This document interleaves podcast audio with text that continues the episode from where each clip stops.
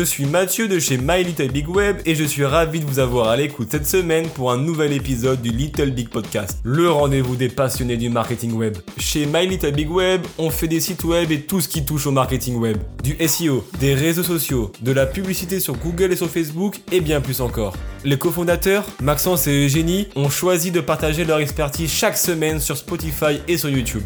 Avant de commencer, je voulais vous remercier d'être aussi nombreux à écouter le Little Bit Podcast et à regarder nos vidéos sur YouTube. Abonnez-vous dès maintenant pour ne pas manquer les astuces qu'on vous partage sur le marketing web chaque mardi matin.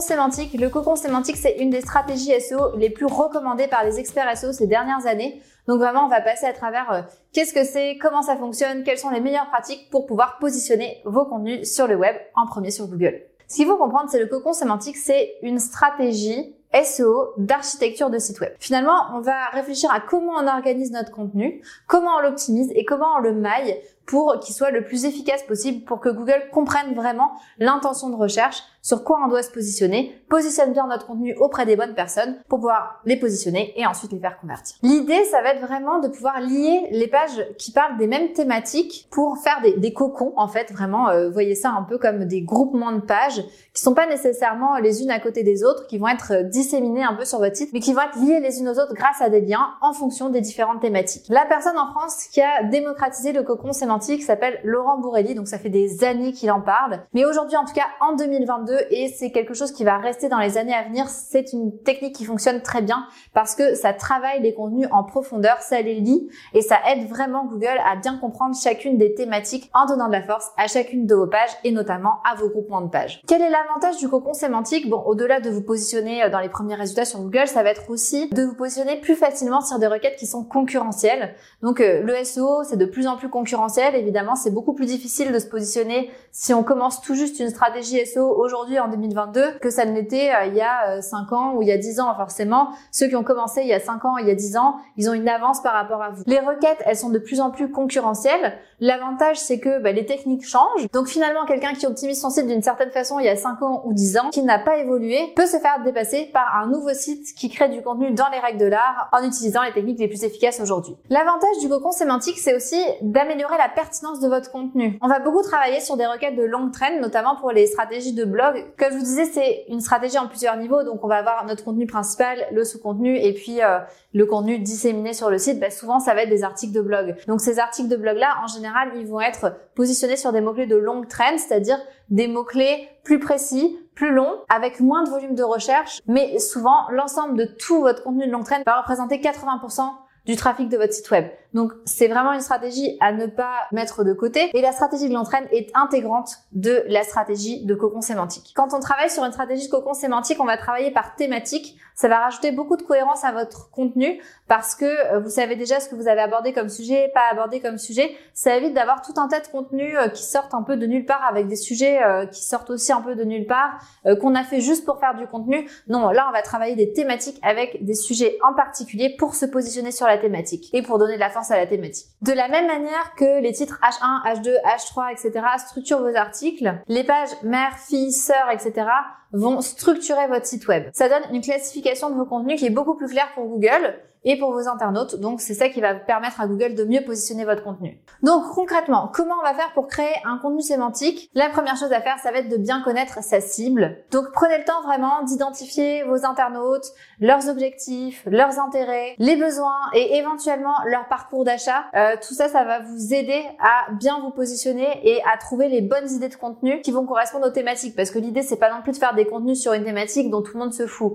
Donc vraiment, là, L'intérêt, c'est d'aller travailler sur à quelle étape l'internaute en est de son parcours d'achat. Est-ce qu'il y a des choses au niveau du parcours d'achat qu'on devrait aborder pour aider l'internaute à bien choisir nos produits ou nos services? Donc l'idée globale de ça, c'est vraiment d'anticiper les questions de votre cible à tous les moments du parcours d'achat, que ce soit au niveau euh, découverte qu'au niveau conversionnel plus où on va arriver à la fin du parcours d'achat. Quand on parle du cocon sémantique, on parle d'une vraie analyse sémantique de vos contenus, des mots-clés, etc.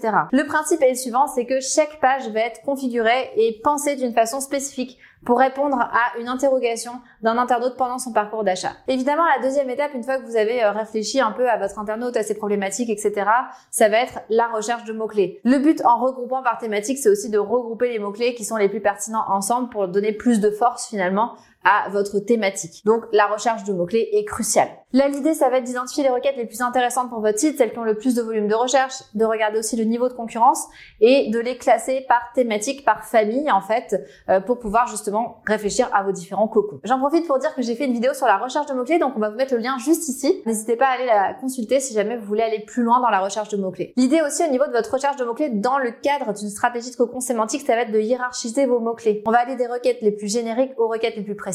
Les requêtes les plus génériques, en général, ça va être pour vos pages de service, les pages mères notamment et les pages filles. Et les requêtes les plus précises, ça va être pour les pages sœurs. Souvent, c'est votre stratégie de blog, en fait. Une fois que vous avez défini euh, votre internaute, ses besoins, etc., que vous avez fait votre recherche de mots-clés, vous allez créer l'arborescence de votre site. N'oubliez pas que la stratégie du cocon sémantique, c'est une stratégie d'architecture de site. Souvent, quand les gens font euh, une arborescence de site avec une logique de cocon sémantique derrière, ils vont utiliser un logiciel de mind mapping pour vraiment avoir une idée de tous vos contenus parce que souvent, ce qui arrive, c'est que quand on fait une stratégie cocon sémantique, on a énormément de contenus, euh, notamment dans les euh, contenus de blog, etc. Donc, pour bien les regrouper et pour que ce soit clair comment ils vont être liés, etc., vous pouvez utiliser un logiciel de mind mapping. Dans le fond, qu'est-ce que c'est un logiciel de mind mapping? C'est une espèce de carte de vos contenus que vous allez mettre à plat justement pour avoir euh, un plan tout simplement et de la visibilité, un peu comme une carte routière finalement, mais de vos contenus. La quatrième étape, ça va être la rédaction. La rédaction, elle est aussi importante que la partie structure. Que vous travaillez un cocon sémantique ou pas, la rédaction, c'est super important dans vos contenus. On a besoin d'avoir un contenu qui soit riche, qui soit pertinent, avec un champ lexical qui soit varié. Donc c'est vraiment super important de travailler votre contenu, de travailler la structure de votre contenu, de vous assurer de répondre à la question que vous allez viser, de bien faire les liens entre vos pages mères, filles, etc.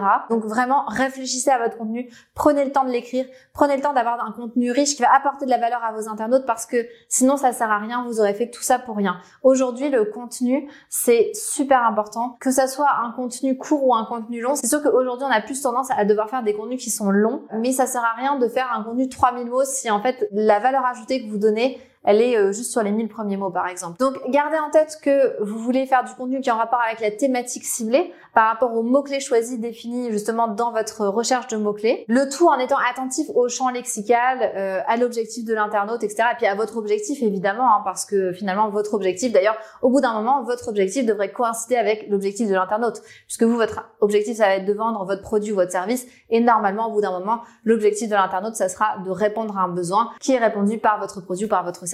La dernière étape, très importante, euh, qui rentre un peu dans tout ce qui est rédaction de contenu, mais on le met à part pour justement mettre encore plus d'accent dessus, c'est tout ce qui est maillage interne. Le maillage interne, c'est quoi? C'est lier les pages entre elles. Donc là, on parle vraiment de lier nos pages mères filles et sœurs ensemble euh, pour donner de la force à notre thématique et que Google comprenne que toutes ces pages sont liées entre elles par la même thématique. Donc évidemment, bah, il va falloir faire attention à l'encre de votre lien. Ça, c'est quelque chose qui est euh, de base en fait hein, quand on lit du contenu. Mais euh, l'encre de lien, elle va être importante pour encore une fois donner de la force à chacun de vos contenus et surtout qu'on comprenne la thématique et sous-thématique de chacun de vos contenus. Idéalement, l'encre, elle va pas être super optimisé, c'est-à-dire que le but c'est pas d'avoir une encre de lien qui reprend exactement le titre de la page. Vous pouvez le faire de temps en temps, mais souvent vous allez avoir un mot-clé qui va être similaire à celui de votre page pour avoir un mot-clé différent et que votre page ait la chance de se positionner sur deux mots-clés différents. Le cocon sémantique, c'est une stratégie SEO qui a fait ses preuves, qui fait encore ses preuves aujourd'hui, plus que jamais d'ailleurs. Donc n'hésitez pas à l'utiliser. Vous pouvez aussi ne pas l'utiliser si ça fonctionne très bien pour vous, mais si vous devez amener votre stratégie SEO à un autre niveau, c'est une bonne stratégie à adopter. N'hésitez pas si vous avez des questions. On est à la fin de la vidéo. Je vous encourage encore une fois à vous abonner. Ça vous permettra de suivre nos vidéos qui sortent chaque semaine sur la chaîne YouTube de My Little Big Web.